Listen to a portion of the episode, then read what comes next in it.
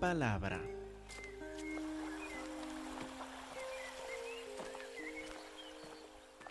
Acuérdense que vimos que Jesús en este capítulo habla como rey. Eh, no simplemente es un maestro que da algunas enseñanzas que la gente puede recibir o descartar. No habla como un consejero que da consejos, pero uno según su preferencia los puede seguir o no. Aquí habla como rey y declara cosas muy fuertes. Por ejemplo, en versículo 7 dijo a los escribas y fariseos de Jerusalén, hipócritas, bien profetizó de ustedes Isaías cuando dijo, este pueblo de labios me honra, mas su corazón está lejos de mí, pues en vano me honran enseñando como doctrinas mandamientos de hombres. Y luego reunió a toda la gente y dio esta declaración. En versículo 10, llamando así a la multitud, les dijo, oigan y entiendan, no lo que entra en la boca contamina al hombre, mas lo que sale de la boca, esto contamina al hombre. Y luego da la explicación en versículo 17. ¿No entienden que todo lo que entra en la boca va al vientre y es echado en la, en la letrina? Pero lo que sale de la boca del corazón sale y esto contamina al hombre.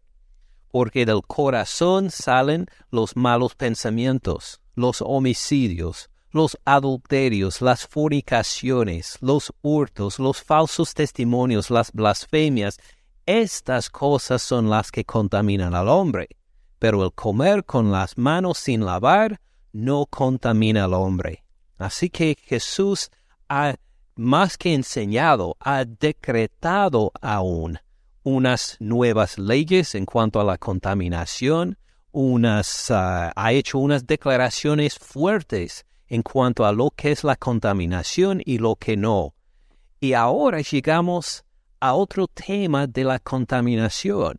Acuérdense que para los judíos sí uno se podía contaminar si se lavaban las manos o no antes de comer, al tocar un cadáver o a comer cierta clase de comida como carne de puerco, uno se quedaba ritualmente contaminado. Pero también había una contaminación por relacionarse con los gentiles, con los que no eran del pueblo de Israel.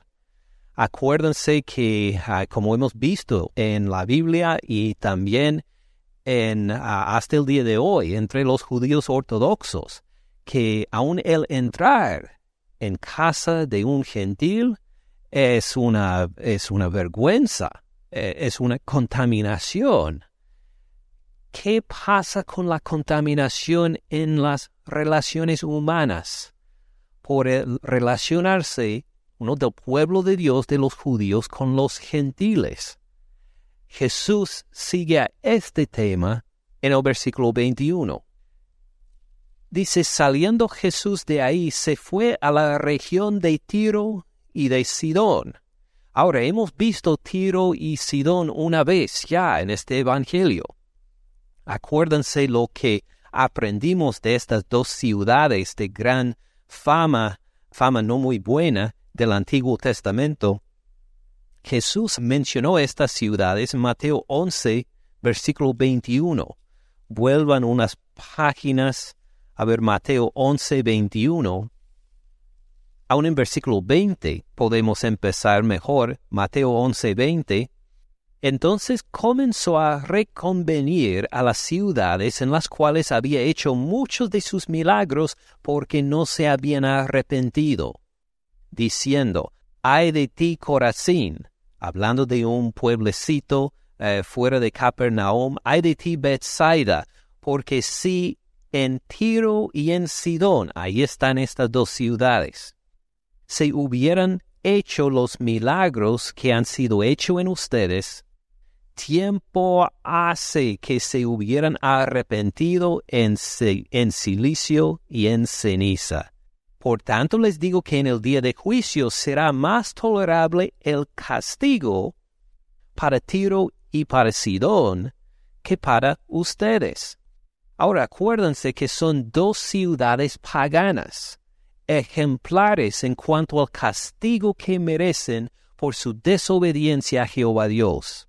Eran ciudades gentiles, pero muy pecaminosas, muy idólatras, muy entregadas al materialismo, y por eso son castigados de una forma histórica notable a tal punto que cuando Jesús piensa en dos ciudades que merecen más castigo por su desobediencia a Dios, además de Sodoma y Gomorra, las dos que llegan a la mente son Tiro y Sidón. Entonces, volviendo a ver Mateo 15, saliendo de Jesús ahí se fue a la región de Tiro y de Sidón. Está en tierra de los gentiles. Está en la tierra de los paganos. Está fuera de Israel ahora. Y luego, en versículo 22, dice, He aquí, otra vez Mateo nos invita a estar presente en esta conversación. He aquí una mujer cananea que había salido de aquella región, clamaba diciéndole, Señor, Hijo de David, ten misericordia de mí. Ahora, una mujer cananea Mateo con propósito escoge esta palabra para describirla. La describen de otra forma en el Evangelio de Marcos. Con un dedo en Mateo 15 vamos a adelantarnos un poco a Marcos 7, 26. Marcos 7, 26. Dice la mujer era griega, cananea en Mateo griega acá, la mujer era griega, Fenicia de nación, y le rogaba que echara fuera de su hija al demonio. Pues, ¿qué pasó? ¿Ella cambió de, nacionalidad de repente? ¿O que se equivocaron entre Mateo y Marcos? ¿Qué pasó? La mujer era griega y Fenicia de nación. Marcos describe su nacionalidad tal como era según este entonces. Los griegos habían llegado por Alejandro Magno por el año 330 antes de Jesucristo, si no me equivoco, habían llegado y conquistaron todo el Medio Oriente, todo lo que era el mundo en esa época menos la India. Entonces de ahí impusieron toda su cultura, su lengua, sus artes, su filosofía y todo esto, y por los próximos siglos, entre el Antiguo Testamento y el Nuevo Testamento, 330 años antes de Jesucristo hasta ese día, los griegos tenían todavía una gran influencia en la sociedad. Y los pueblos anteriores, gente como los fenecios, los filisteos, desaparecieron. Fueron conquistados y perdieron su identidad cultural y fueron asimilados o entre los caldeos primero y luego por los griegos. Y estas zonas que antes hablaban otras lenguas fueron asimilados poco a poco por las generaciones a ser zonas griegas donde hablaban el griego y seguían esa cultura. Ahora Marcos, para describir esta mujer, la describe en su época presente. Dice la mujer era griega, hablaba el griego, su cultura, su forma de vestirse, toda su apariencia era griega, porque era cirofenicia de nación, era de esta zona de Tiro y de Sidón, que era considerado parte del mundo de los griegos. Aunque no estaba en Grecia, estaba lejos de Grecia, por estas conquistas ya era considerado parte del mundo griego y de los cirufenicias. Ahora, Mateo, volviendo a Mateo 15, habla no solo de su nacionalidad presente, él quiere hacer lucir su raza y le llama entonces una mujer cananea. ¿Hablaba la lengua de los cananeos? No hablaba griego. Por eso le describe como griega, Marcos. Pero Mateo quiere que enfoquemos en las raíces de esta mujer, para contarnos algo muy importante sobre ella, como veremos en un momento. Ahora, hay casos así, no, en todas partes.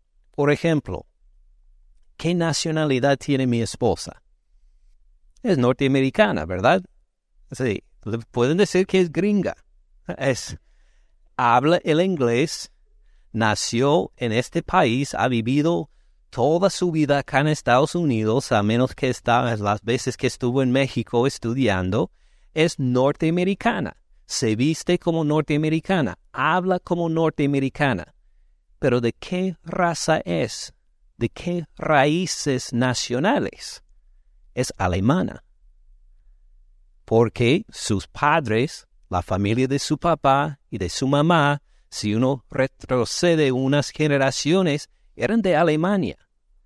Entonces, si habla de ellas y le pregunta qué nacionalidad tiene, pues sí, va a decir norteamericana, pero si le pregunta, pero de sus antepasados, él le dice con mucho orgullo, soy 100% alemana.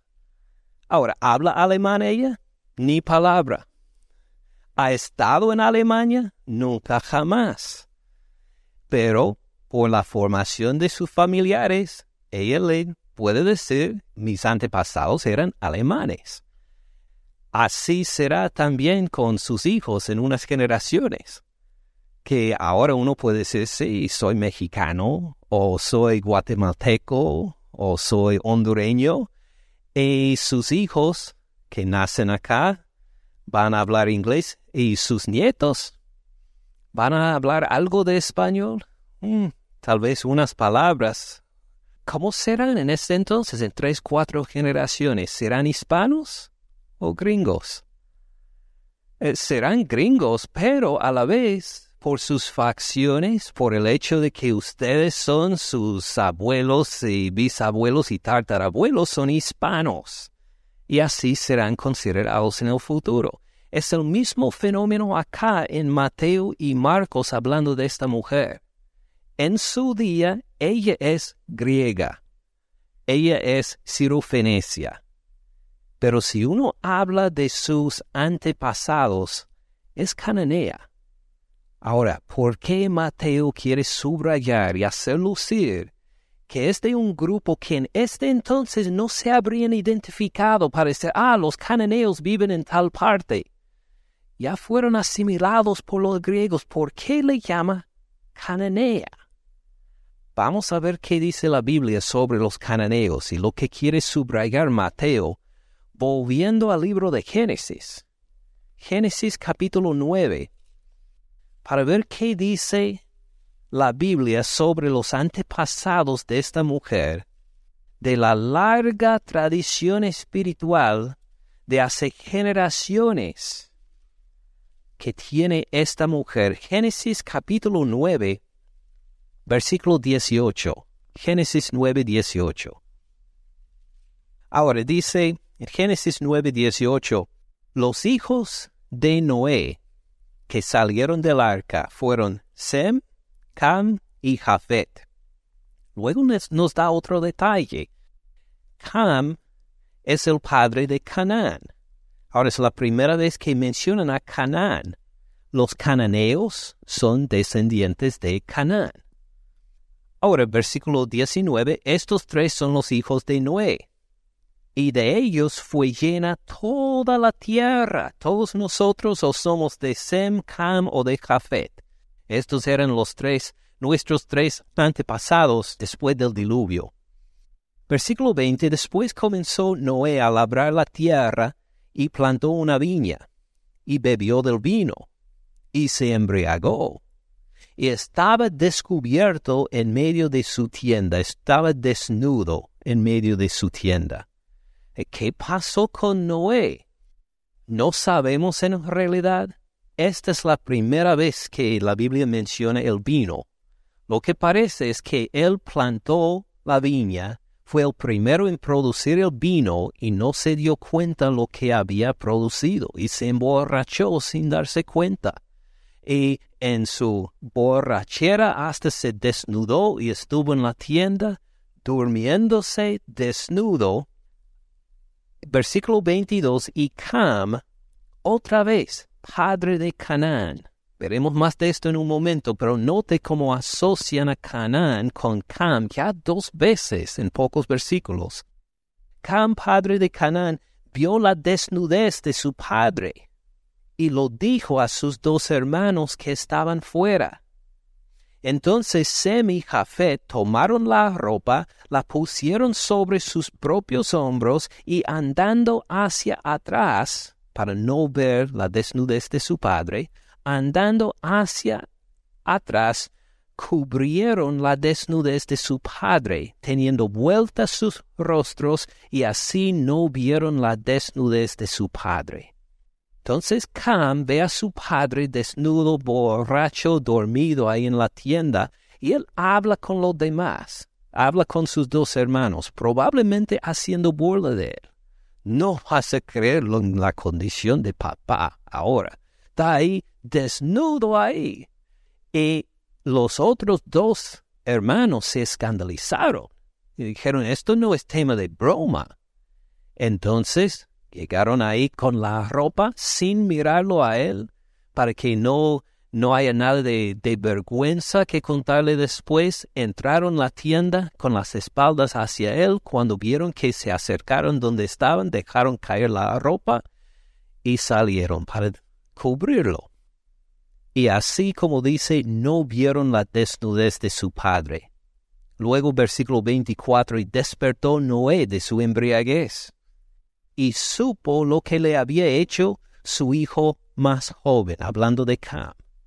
Se dio cuenta que este, el más joven, Cam, no le había respetado, que había hablado con los demás, que se había burlado de él, y dijo, Noten que es la única vez en la Biblia que Noé habla. En todo el tiempo hasta ahora no ha hablado Noé. Ahora por primera vez habla. Maldito sea Canaán. Siervo de siervo sea a sus hermanos. Y uno dirá, pero un momento, fue Cam, el padre de Canaán, el que hizo la broma, el que lo vio, el que lo contó a los hermanos, ¿por qué maldijo a su hijo? Maldito sea Canaán, siervo de siervos será a sus hermanos. Ahora, ¿por qué lo hizo así? Una cosa la Biblia no nos dice directamente. ¿Por qué maldijo a Canaán? Pero lo que podemos suponer son dos cosas uno que Noé ya había visto algo en ese Canaán parecido a su papá Cam, y que, pues igual como su propio hijo fue de vergüenza para él en contarle a los demás de estas cosas, dio maldición al hijo de él, para que él también sea de vergüenza a su papá, igual como Cam fue para él. Es una idea. Segundo, acuérdense que en la Biblia la persona que dice una maldición no tiene poder para cumplirla. A esta idea de los paganos que uno puede o decir una bendición o decir una maldición y se va a cumplir. En la Biblia, ¿quién da las maldiciones o las bendiciones? Solo Jehová Dios. Uno puede decir lo que quiera, pero si se cumple o no depende de Jehová. Acuérdense lo que quería hacer Isaac en bendecir a Esaú. Jehová ya había dicho varios versículos antes que era Jacob el que iba a recibir la bendición. Y aunque fue por maña quien recibió esa bendición, fue Jacob, exactamente como Jehová había dicho. Entonces no solo está hablando Noé aquí, Está hablando Jehová Dios en maldecir a Canaán. Y veremos que será lograda esta maldición. Maldito sea Canaán, siervo de siervos será a sus hermanos, va a ser el más bajo de todos. Dijo más, bendito por Jehová mi Dios sea Sem, y sea Canaán su siervo. Engrandezca Dios a Jafet, y habite en las tiendas de Sem, y sea Canaán su siervo. Fíjense, tres veces esta maldición a Canaán, que no hizo nada ahí, pero aparentemente tiene el mismo corazón que su padre, que va a ser de vergüenza para su padre, y esto declarado por Jehová Dios. Vivió Noé después del diluvio trescientos cincuenta años. Fueron todos los días de Noé novecientos cincuenta años y murió. Ahora, siguen las generaciones. Y Canaán también tiene sus hijos, y sus descendientes son los cananeos, y viven en lo que es la tierra prometida. Vamos a ver capítulo 12 de Génesis. 12, 5. Tomó pues Abraham a Sarai su mujer, y a Lot, hijo de su hermano, todos sus bienes que habían ganado y las personas que habían adquirido en Harán, y salieron para ir a tierra de Canaán. A tierra de Canaán llegaron. Luego capítulo 15, 15, 18. En aquel día hizo Jehová un pacto con Abraham diciendo a tu descendencia daré esta tierra, desde el río de Egipto hasta el río grande, el río Éufrates, la tierra de los ceneos, los ceneseos, los cadmoneos, los eteos, los fereceos, los refaitas, los amorreos y los cananeos, los jerjeseos, y los jebuseos. Todas estas tribus son tribus de los cananeos. Y Jehová Dios le dijo a Abraham, tu descendencia, que ahora pues ni es Isaac, ni Isaac ha nacido, ni Ismael. Tu descendencia va a morar aquí en esta tierra, esta raza maldita de los cananeos, que se han poblado, que, que han llenado toda esta región no van a continuar aquí para siempre. Esta tierra va a ser para ti y tu descendencia. Note por qué los cananeos serán echados. No vamos a ver todo el capítulo, solo unos versículos, pero vayan a Levítico 18. Levítico 18, 24. Si desea leer en casa en Levítico 18, Ahí describe cómo los cananeos llegaron a entregarse a toda clase de perversión, a toda clase de pecado sexual. Es decir, lo que empezó con la risa de Cam a Noé a ver su desnudez, por las generaciones siguió corrompiéndose, siguió en más y más perversión, hasta llegar a las acciones que describen en Levítico 18, que pueden leer en casa por ahora vamos a ver el final del capítulo, Levítico 18, 24. Levítico 18, 24. Dice, en ninguna de estas cosas, ninguna de estas perversiones que describe por todo el capítulo, en ninguna de estas cosas se amancillarán o van a, eh, practicar, van a imitar pues en todas estas cosas se han corrompido las naciones que yo he hecho delante de ustedes, es decir, los cananeos. Los cananeos se han corrompido para poner en práctica todas estas perversiones. Les dice a los israelitas, no los hagan ustedes. Fíjense en versículo 25, y la tierra fue contaminada. Y yo visité su maldad sobre ella, y la tierra vomitó sus moradores. Es decir, sus perversiones eran tan asquerosas y tan numerosas que hasta la propia tierra no aguantó tanto pecado y la tierra misma vomitó a los moradores, a los cananeos de, de esta tierra. Guarden pues ustedes mis estatutos y mis ordenanzas, no hagan ninguna de estas abominaciones, ni el natural ni el extranjero que mora entre ustedes, ni los judíos ni los extranjeros que viven en esta tierra. Porque todas estas abominaciones hicieron los hombres de aquella tierra que fueron antes de ustedes, y la tierra fue contaminada, no sea que la tierra los vomite a ustedes por haberla contaminado. como vomitó a la nación que la habitó antes de ustedes. Porque cualquiera que hace alguna de todas estas abominaciones, las personas que les que las hicieron serán cortadas de entre su pueblo. Guarden pues mi ordenanza, no haciendo las costumbres abominables que practicaron antes de ustedes, no se contaminen en ellas. Yo, Jehová su Dios, note el énfasis de Jehová ahí, no practiquen estas cosas, la tierra misma no los va a poder aguantar, los va a vomitar. ¿Y quiénes eran las personas que practicaban estas cosas antes? Pues los cananeos.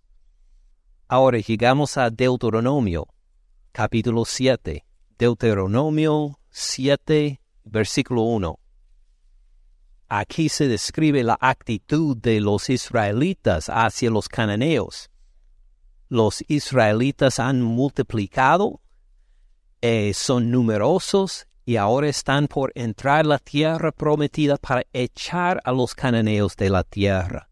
Deuteronomio 7, versículo 1 cuando Jehová tu Dios te haya introducido en la tierra, en la cual entrarás para tomarla, y haya echado de delante de ti a muchas naciones, y aquí los menciona otra vez, al Eteo, al Jerjeseo, al Amorreo, al Cananeo, al Fereceo, al Ebeo y al Jebuseo, siete naciones mayores y más poderosas que tú, y Jehová tu Dios las haya entregado delante de ti, las hayas derrotado, las destruirás de todo. No harás con ellas alianza, ni tendrás de ellas misericordia. No emparentarás con ellas, no darás tu hija a su hijo, ni tomarás a su hija para tu hijo, porque desviará a tu hijo de en pos de mí, y servirán a dioses ajenos, y el furor de Jehová se encenderá sobre ustedes y te destruirá pronto. Entonces no pueden entrar ahí pensando que sí son cananeos y eh, son malos, son idólatras, pero nosotros los vamos a convertir. Ellos verán nuestras leyes y nuestras prácticas y se van a convertir para ser judíos que siguen a Jehová Dios igual como nosotros. Jehová dice que no. En cambio, si ustedes permiten que sus hijos se casen con ellas, van a guiar a sus propios hijos en la idolatría. La influencia de ellos es más fuerte que lo que piensan. Entonces no pueden tener ningún parentesco con ellos. No pueden casarse entre ellos. Hay que llegar a conquistar la tierra, eliminarlos, matarlos a todos, y si no, serán tropezadero para ustedes. Versículo 5. Así han de hacer con ellos. Sus altares destruirán. Quebrarán sus estatuas. Destruirán sus imágenes de acera. Quemarán sus esculturas en el fuego. Porque tú eres pueblo santo para Jehová tu Dios. Jehová tu Dios te ha escogido para serle un pueblo especial más que todos los pueblos que están sobre la tierra. No vas a cambiarse a ser como las naciones, al contrario. Ustedes van a echar a los cananeos de esta tierra para tomar sus propiedades y no van a permitir que haya ninguna influencia de ellos en su propia vida. Y luego capítulo 9 de Deuteronomio Deuteronomio 9, versículo 3. Jehová pone en resumen esta actitud hacia los cananeos que tienen que guardar, que tiene que guardar su pueblo. Dice, entiende pues hoy que es Jehová tu Dios el que pasa delante de ti como fuego consumidor y los destruirá y humillará delante de ti. Y tú los echarás y los destruirás enseguida como Jehová te ha dicho. Entonces, llegan ahí a entrar a la tierra prometida, tienen que destruir a los cananeos, no tener misericordia por nadie, es porque los judíos son muy endurecidos hacia ellos. No. ¿Quién llega en juicio contra los cananeos? Jehová Dios. Jehová está por destruir a los cananeos. Él no tolera sus pecados. Y por eso llega Jehová a destruirlos. Y los judíos, su pueblo especial, es nada más su instrumento para hacerlo. Ahora, versículo 4. No piensen en tu corazón cuando Jehová tu Dios los ha echado de delante de ti, diciendo, por mi justicia me ha traído Jehová a poseer esta tierra. Pues por la impiedad de estas naciones Jehová las arroja de delante de ti. Entonces pueden pensar los israelitas que nosotros somos eh, muy justos, eh, muy obedientes, por eso Jehová va a echar nuestros enemigos y Jehová les dice con anticipación, no, no es por eso, no es por su justicia. Cambio es por los pecados de ellos. Tengo que castigarlos por su pecado, tengo que condenarlos.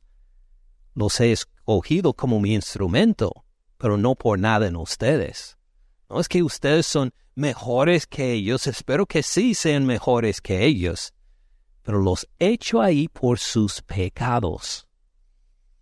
Versículo 5 enfatiza, no por tu justicia, ni por la rectitud de tu corazón entras a poseer la tierra de ellos, sino por la impiedad de estas naciones Jehová tu Dios las arroja de delante de ti, y para confirmar la palabra que Jehová juró a tus padres, Abraham, Isaac y Jacob.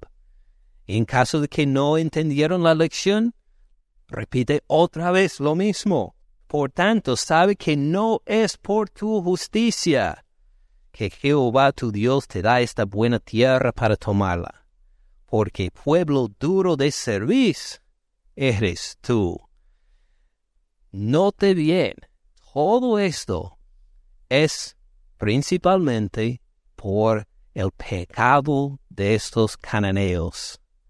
Claro, para la promesa a Abraham, Isaac y Jacob también, pero principalmente por la maldad de esa raza maldita desde la época de Noé, que ha continuado a degenerarse generación por generación, entrar en toda clase de perversidad hasta que Jehová Dios dijo, basta, no más van a ser destruidos y echados de ahí. Ahora, volvamos a Mateo 15.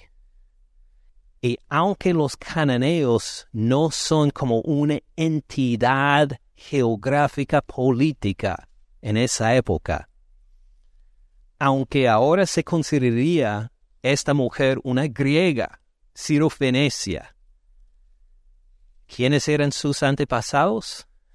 los cananeos. Y cuando Mateo la describe como cananea, lo hace con intención. Cualquier judío habría leído este Evangelio para sentir un, un choque, un asco, una cananea. Se atreve a acercar a Jesús. Ahora vamos a pensar en algunas aplicaciones posibles hoy en día. Y estas no son ideas aprobadas, sino solo como piensa la gente. Piensa en una raza, un pueblo que usted mismo en su formación le enseñaron a odiar a esa gente. O más que hacer bromas de esa gente. ¿no? Eh, cuando era niño, por ejemplo, en mi ciudad de origen, había muchos, ah, muchos chistes sobre los polacos que había muchos inmigrantes polacos que se establecieron en la ciudad para trabajar en las fábricas y pues tenían los mismos chistes que los colombianos cuentan de los uh, pastuzos. Eh, son iguales. Y que en México me contaron que a veces cuentan chistes de los gallegos así hay estos grupos en que la sociedad mire y dice que no, ellos no, no son muy inteligentes o lo que sea. No hablo de estos grupos. hablo de los grupos a quien su sociedad odia, pero aborrece. Que dice que mi hijo o mi hija nunca, jamás ni piensen casarse con uno de ellos, lo que sea este grupo. Claro que va a ser diferente según cada uno de nuestros países. He escuchado, por ejemplo, en México, esa reacción a veces entre ciertas clases de personas contra los indios, que hablan de los, ni, repito las palabras, sobre los indios que, que son un estorbo a la nación que, y cosas mucho peores que esto. Acá en el sur de Estados Unidos, Claro que fue contra los morenos. Hay historias horribles de hace pocas décadas que hacían los norteamericanos blancos contra los morenos acá en este estado. Piensa en esta clase de grupos, esta clase de odio hacia otro grupo por su raza, por su lugar de origen o lo que sea. Ya tiene una idea de cómo reaccionaría un judío a escuchar que esta mujer es una cananea. Una cananea. Por favor, ¿cómo se atreve a acercarse un Señor santo, judío, como Jesús? Y no solo se acerca a él, pues vamos a leer, he aquí una mujer cananea que había salido de aquella región, esta región de Tiro y de Sidón, de paganos, clamaba diciendo, Señor, hijo de David, hijo de David. Este es un título de judíos para judíos. Ella dice que reconoce que Jesús es el Mesías de Israel no de su pueblo. Su pueblo no tiene nada que ver con Dios, tiene una larga historia de ser rechazada por Dios. Pero ella se atreve a llamarle Hijo de David, Mesías judío de los judíos, eres. Ahora piensen cómo esta otra cultura que mencioné, o esta otra raza, le llegara y entrara a utilizar con usted o alguien de su familia un título que solo se utilizarían entre familiares. ¿Cómo se atreve ella a poner estas palabras en su boca? Ten misericordia de mí. Mi hija es gravemente atormentada por un demonio. ¿Qué haría usted si tuviera una hija gravemente atormentada por un demonio? ¿Qué no haría? ¿Verdad? Y esa mujer hasta llega a un judío, al Mesías de los judíos, para pedirle un favor, para encontrar sanidad por su hija. Versículo 23, pero Jesús no le respondió palabra. Jesús aquí actúa de acuerdo como cualquier judío de esta época. Los judíos habrían escuchado esto, los fariseos y los demás y habrían dicho, Amén. No hay que responder a una de ellas, por favor. Está en su razón Jesús por no hacerle caso. Es cananea. Entonces acercándose sus discípulos le rogaron diciendo, despídela, pues da voces tras nosotros. Jesús siguió caminando con sus discípulos, ni le hizo caso, pero esta mujer siguió gritando, siguió corriendo tras ellos, ten misericordia de mí, hijo de David, por favor. Y hasta que los discípulos se sentaron avergonzados, ¿sabes? Por favor, despídela, dile que se vaya. Él respondiendo, dijo, no soy enviado sino a las ovejas perdidas de la casa de Israel. sea, no estoy aquí para bendecir a, a otras gente, sino la casa de Israel. Entonces ella vino y se postró ante él. Ah, ahora por lo menos le respondió. Ve algo de esperanza y se postra esta cananea delante de un judío diciendo, Señor, socórreme. Entonces él responde más fuerte. Y cualquier judío habría dicho, muy bien dicho Jesús. No está bien tomar el pan de los hijos a echarlo a los perrillos. Los israelitas son como hijos y los cananeos en comparación como son como unos perrillos, unos perros de la calle. Es la distancia y la diferencia entre nuestros pueblos, entre nuestras naciones. Y no está bien tomar el pan Acuérdense que Jesús es el pan de vida. Y tomar este pan de vida para darlo a ustedes, que ni merecen ser llamados seres humanos. Son tan salvajes, tan alejados de Dios. No está bien tomar el pan de los hijos y echarlo a los perrillos. Fíjense que es un rechazo fuerte, ¿verdad? Y otra vez cualquier judío habría dicho, tiene razón Jesús, está bien. Fíjense cómo él respondió en otro caso parecido en Juan 4, con un dedo en Mateo 15, porque volvemos en un momento. Ahora Juan 4, Juan 4, 19.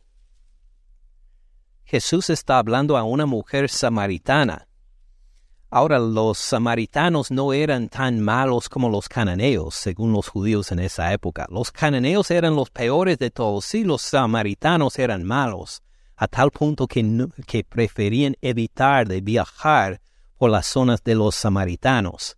Muy parecido a nosotros, ¿verdad? Que hay ciertos barrios en que uno diría que yo no voy a pasar por ahí. Mejor en vez de manejar por esta calle, ah, voy a tomar otro CAI porque quién sabe si algo pasa con el carro ahí.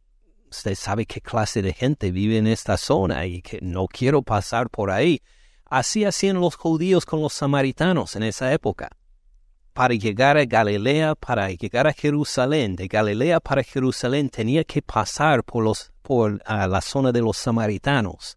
Entonces muchos judíos no tomaban esta ruta iban más al este, cruzaban el río Jordán para evitar el lugar de los samaritanos y así bajaban y entraban a Jerusalén, añadían días más en su viaje para evitar el lugar donde vivían los samaritanos. Pero ellos por lo menos eran mejores que los cananeos, que eran los siervos de los siervos, los peores de todos. Así dijo Jesús a una mujer samaritana en Juan 4:19 le dijo la mujer primero, Señor, me parece que tú eres profeta. Versículo 20, nuestros padres, los padres, los antepasados de los samaritanos, adoraron en este monte, el monte Jerezim. Y ustedes dicen, ustedes los judíos dicen que en Jerusalén es el lugar donde se debe adorar que nosotros adoramos el mismo Dios, dice esta mujer, pero ustedes los judíos lo adoran de Jerusalén, nosotros lo adoramos desde el monte Gerizim, aquí cerca. La respuesta de Jesús, mujer, créeme, que la hora viene cuando ni en este monte Gerizim ni en Jerusalén adorarán al Padre. Fíjense bien en versículo 22. Ustedes adoran lo que no saben. Nosotros, los judíos, adoramos lo que sabemos porque la salvación viene de los judíos. ¿De quiénes viene la salvación? De los judíos. Nosotros seguimos un Salvador de otra cultura, de otro país, de otra nacionalidad. Podemos decir aún de otra raza. Es un Salvador judío a quien seguimos. Mas la hora viene y ahora es cuando los verdaderos adoradores adorarán al Padre en espíritu y en verdad. Porque también el Padre tales adoradores busca que le adoren. Acuérdense bien de versículo 22. La salvación viene de los judíos. Entonces, volviendo a Mateo 15, Mateo 15, 24, Jesús dijo, respondiendo, no soy enviado sino a las ovejas perdidas de la casa de Israel. Entonces ella vino y se postró ante él, diciendo, Señor, socórreme. Respondió él, dijo, no está bien tomar el pan de los hijos y echarlo a los perrillos. ¿De dónde viene la salvación? De los judíos. ¿Los cananeos tienen algo que se compara con la religión judía? No, de ninguna forma. Eh, son una, eh, una raza maldita desde la época de Noé. Sus antepasados han puesto en práctica toda clase de sinvergüenzas y perversiones. Claro que de su religión no va a encontrar ningún consuelo, ninguna bendición, ninguna ventaja. No está bien, dice Jesús, tomar el pan de los hijos a echarlo a los perrillos, a los que son mucho menos. Y ella dijo, sí, Señor. Fíjense bien en esa respuesta. No se discutió. No dijo, ¿cómo te atreves a llamarme así? Dijo, sí, Señor. Estoy de acuerdo. Si me quieres llamar perrilla, soy perrilla entonces. Eh, lo que eh, tu religión, pues por eso vengo a ti a buscar ayuda. ¿A quién más voy a buscar? Sí, Señor, la salvación viene de Israel. Sí, eres el Señor, eres el Mesías, el Hijo de David. Sí, Señor, pero aún los perrillos comen de las migajas que caen de la mesa de sus amos por favor, aunque sea un poquito de misericordia. Una migaja solamente. Una migaja como echar el demonio de mi hija. Qué bendición sería, Señor. Versículo 28. Entonces respondiendo Jesús, dijo, Oh mujer, grande es tu fe. Grande es tu fe. En el Evangelio de Mateo, a ninguna otra persona dice Jesús, grande es tu fe. Solo a ella describe que tiene una fe grande. O al centurión dijo que sí, se van a sentar los gentiles con Abraham, Isaac y Jacob, pero para decir, grande es tu fe, únicamente lo dijo a esta mujer, según el Evangelio de Mateo hágase contigo como quieres. ¿Se acuerda cómo describió los, pues, la fe de los discípulos hace, hace un capítulo? Pues vamos a verlo, Mateo 14, versículo 30. Pero al ver el fuerte viento, tuvo miedo y comenzó a hundirse, dio voces diciendo, Señor, sálvame. Al momento Jesús, extendiendo la mano, asió de él y le dijo, Hombre de poca fe, ¿Quién tenía más fe, esta cananea o Pedro? Esta cananea. Impresionante lo que dice el Señor ahí, como probó su fe. Encontró que sí, esta mujer tenía una fe grande, más que de sus discípulos. Acuérdense que vamos preparando para este domingo, para Mateo 16, cuando por fin los discípulos reconocen quién es Jesús y Pedro dice, Tú eres el Cristo, el Hijo del Dios viviente. Esta mujer tenía gran fe antes de esta declaración de Pedro. Impresionante como esta mujer cananea reconoce el Señor Cristo Jesús de los judíos y le llega no importa la separación de razas, no importa la separación de culturas, para pedirle esta migaja. que su hija sea sanada.